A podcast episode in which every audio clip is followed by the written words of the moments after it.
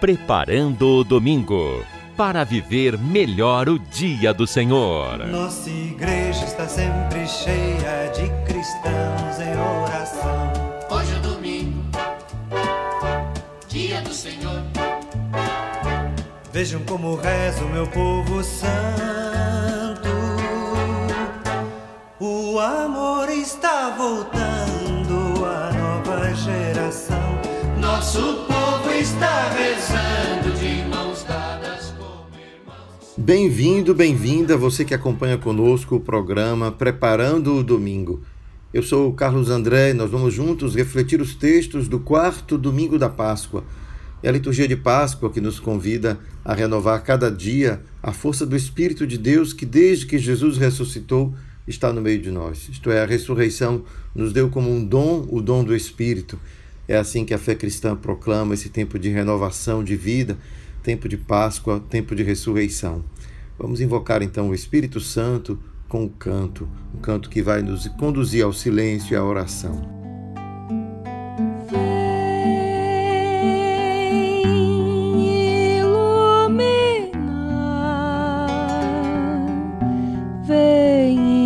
Inspirar pensamento. Ó, vem Espírito, língua de fogo, chama de amor, sopro de paz. Neste quarto domingo da Páscoa, a primeira leitura é do livro dos Atos dos Apóstolos, que diz: No dia de Pentecostes, Pedro, de pé no meio dos onze apóstolos, levantou a voz e falou à multidão: Que todo o povo de Israel reconheça com plena certeza: Deus constituiu Senhor e Cristo a este Jesus que vós crucificastes. Quando ouviram isso, eles ficaram com o coração aflito e perguntaram a Pedro e aos apóstolos: Irmãos, o que devemos fazer? Pedro respondeu: Convertei-vos e cada um de vós seja batizado em nome de Jesus Cristo, para o perdão dos vossos pecados, e vós recebereis o dom do Espírito Santo. Pois a promessa é para vós e vossos filhos, e para todos aqueles que estão longe, todos aqueles que o Senhor nosso Deus chamar para si. Com muitas outras palavras, Pedro lhes dava testemunho e os exortava, dizendo: Salvai-vos desta gente corrompida. Os que aceitaram as palavras de Pedro receberam o batismo. Naquele dia, mais ou menos, três mil pessoas se uniram a eles. Essa passagem de Atos dos Apóstolos que testemunha aquilo que os primeiros discípulos experimentaram após o Pentecostes, nos dão a clareza da vitalidade da mensagem cristã quando, a partir de Pentecostes, os discípulos se espalham pelo mundo para anunciar o Evangelho, para anunciar a boa nova, que Cristo é o Messias, assim como encontramos aqui nessa passagem, quando Pedro diz: Esse Jesus que vós crucificastes, Deus fez dele Cristo e Senhor, não é?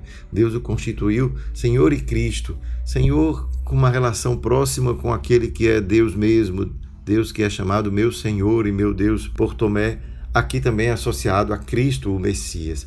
Então, na expectativa do Messias, da vinda do Senhor, que Jesus aqui é apresentado como a realização de uma promessa, uma promessa que Deus havia feito aos profetas, que um dia enviaria o seu ungido para assim poder fazer com que o seu espírito estivesse em nosso meio. E este mesmo espírito nos ensinaria todas as coisas, aquilo que precisaríamos fazer para agir de maneira coerente com a fé, com a aliança de Deus com o seu povo. É assim então que Pedro recorda que Jesus Cristo é um cumprimento dessas promessas, nele encontramos o cuidado de Deus para com o seu povo. De tal modo que receber o seu Espírito significa aceitar o modo de viver de Jesus, o modo de viver que a Sagrada Escritura havia anunciado já com os mandamentos, com a lei, com toda a prática de fé que o povo judeu conseguiu conservar ao longo dos séculos. E ali encontramos a experiência da conversão como uma experiência espiritual. Receberam um Espírito todos aqueles que aderiram às palavras de Pedro, que aderiram ao chamamento à conversão. É assim que todos nós também somos convidados pela igreja ainda hoje, convidados pela palavra de Deus a reconhecer que na conversão existe um dom, o dom do Espírito, Não é? Deus não nos converte apenas porque nos quer pessoas certinhas que andam sempre dentro de um certo rigor da lei. Não, é por causa do seu espírito. É o seu espírito que é a razão para a conversão.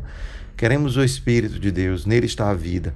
É aquilo que a gente vai descobrir quando lemos também nas leituras seguintes.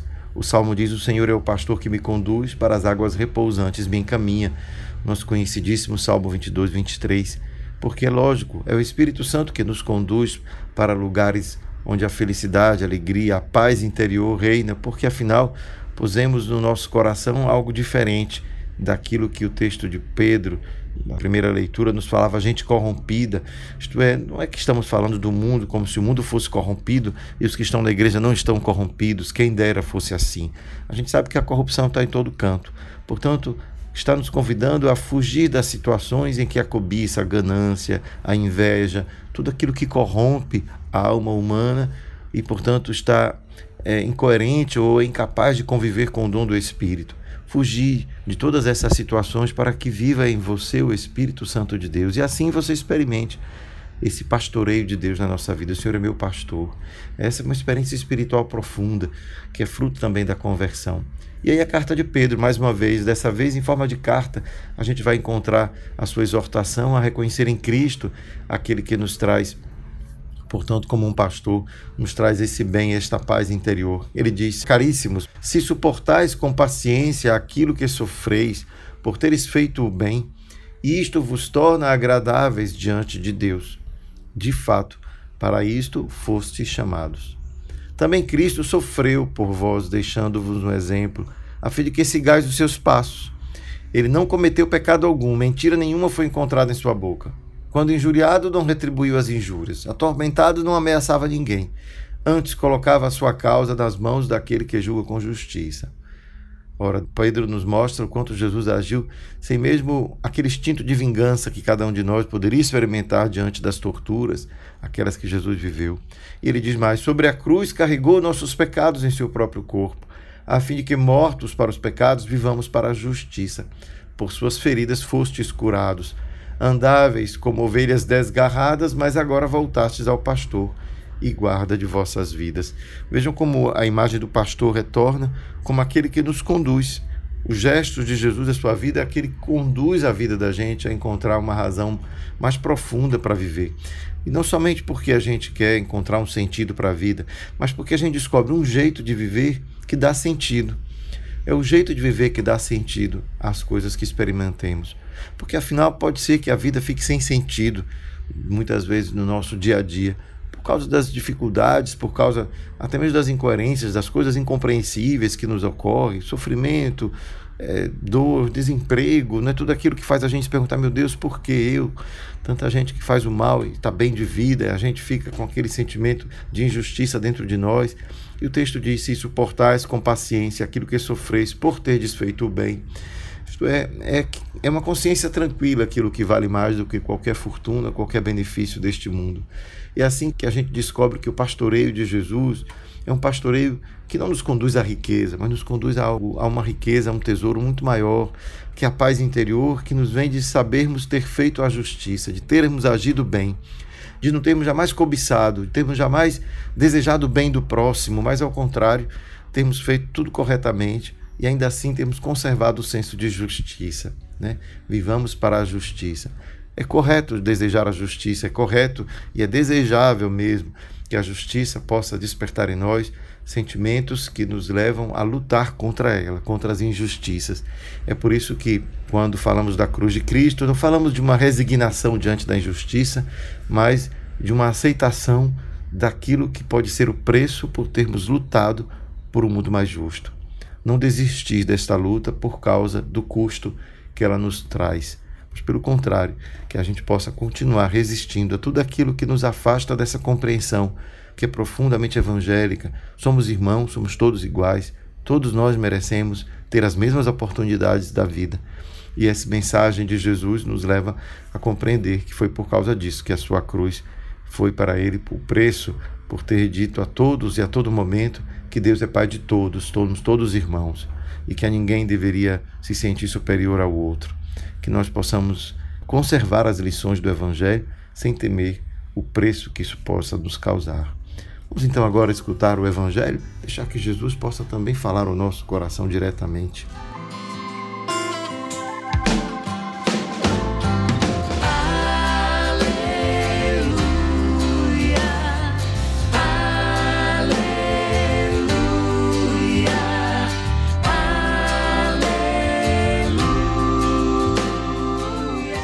Evangelho de Jesus Cristo segundo João. Naquele tempo, disse Jesus: Em verdade, em verdade vos digo: quem não entra no redil das ovelhas pela porta, mas sobe por outro lugar, é ladrão e assaltante. Quem entra pela porta é o pastor das ovelhas. A esse o porteiro abre e as ovelhas escutam a sua voz. Ele chama as ovelhas pelo nome e as conduz para fora. E depois de fazer sair todas as que são suas, caminha à sua frente e as ovelhas o seguem, porque conhecem a sua voz. Mas não seguem um estranho, antes fogem dele, porque não conhecem a voz dos estranhos. Jesus contou-lhes esta parábola, mas eles não entenderam o que ele queria dizer. Então Jesus continuou: Em verdade, em verdade vos digo, eu sou a porta das ovelhas.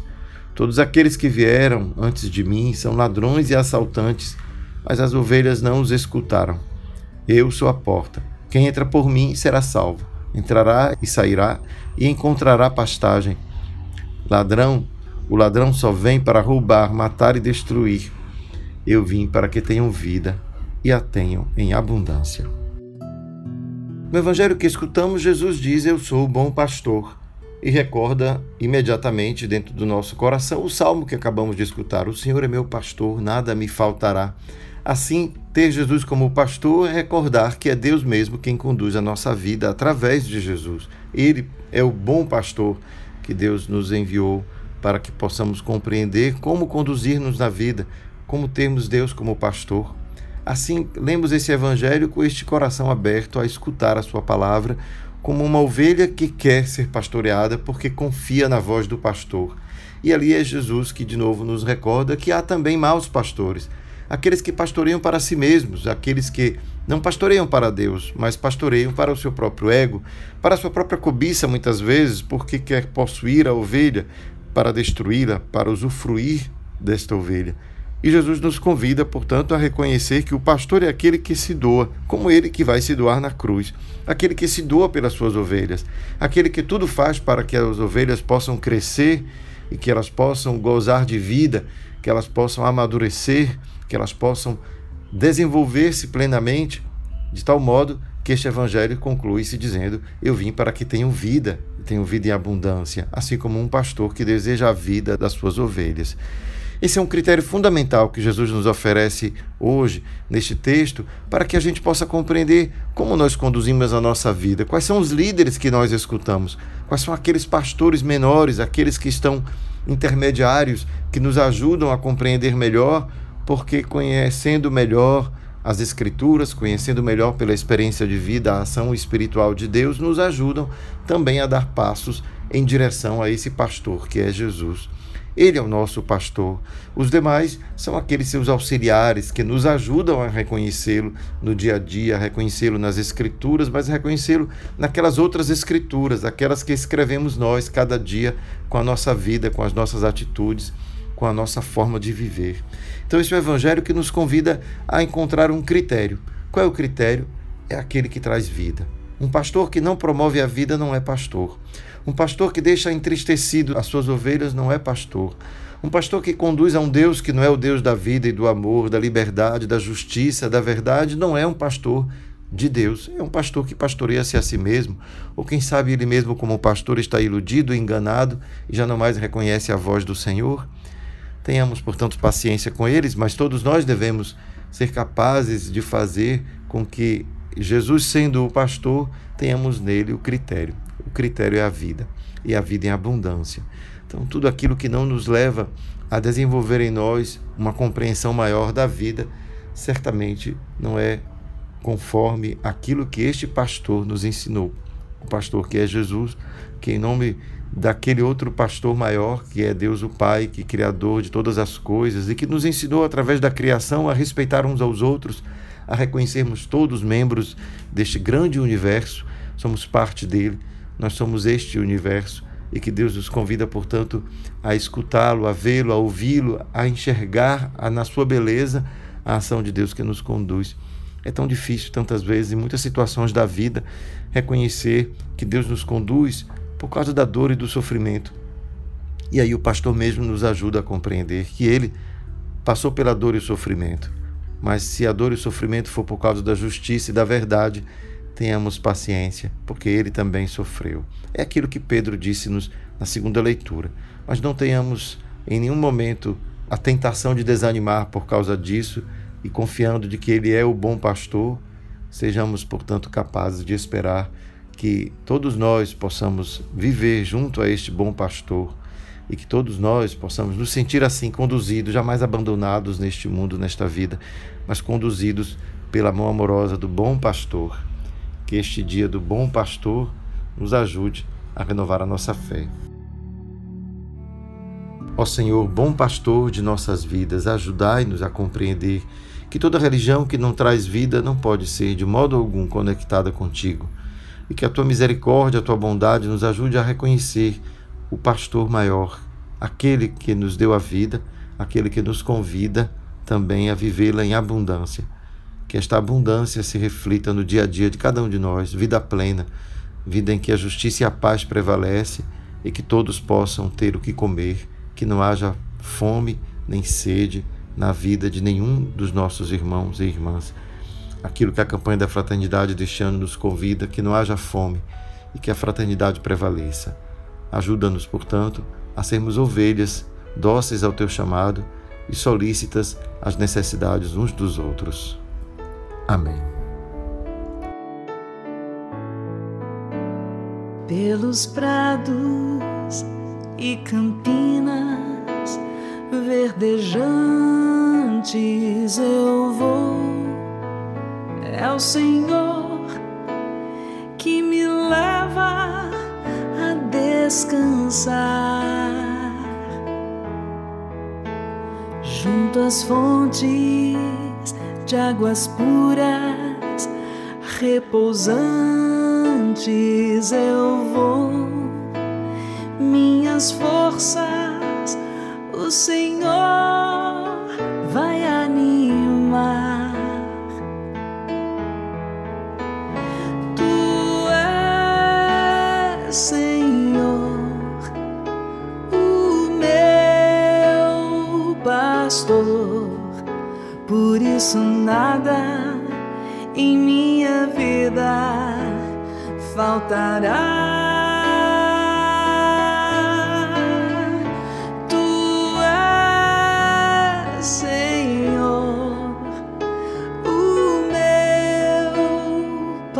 Pastor, por isso nada em minha vida faltará.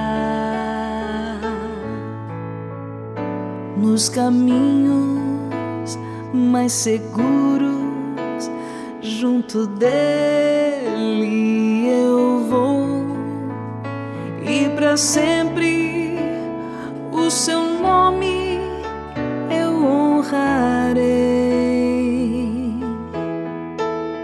Se eu encontro mil abismos nos caminhos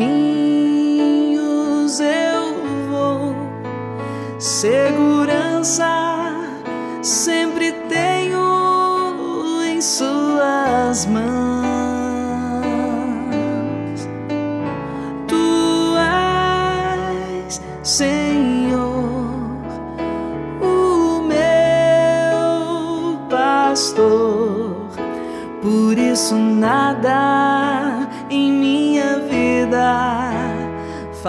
Faltará.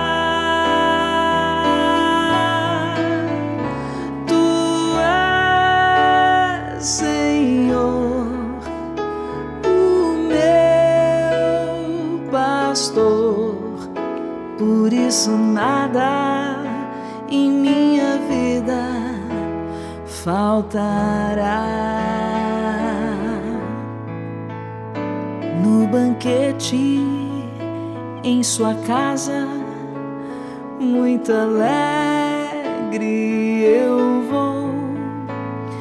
Um lugar em sua mesa me preparou. Ele unge minha fronte e me faz ser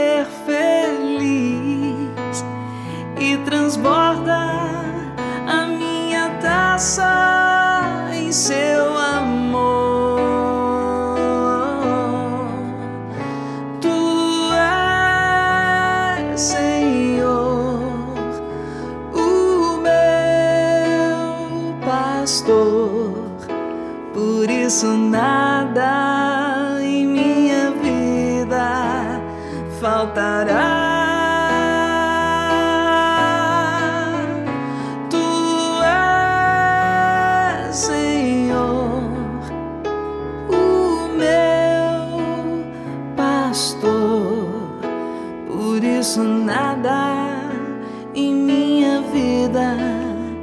faltará.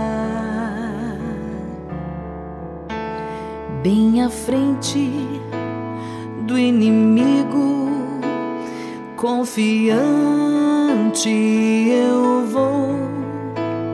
Tenho sempre o Senhor junto de mim, seu cajado protege e eu jamais temerei sempre junto do Senhor eu estarei.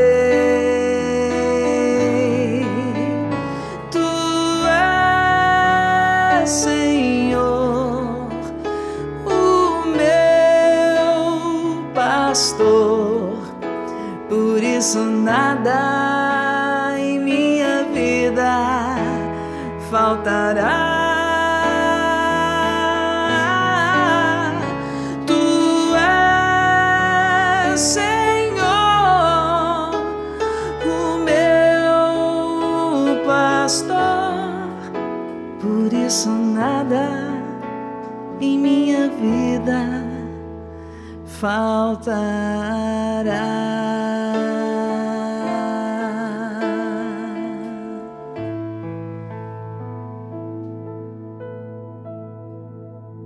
Ao concluir o programa de hoje, deixo um convite especial a você que deseja um dia ir à Terra Santa, conhecer os lugares por onde Jesus passou na Galiléia em Jerusalém.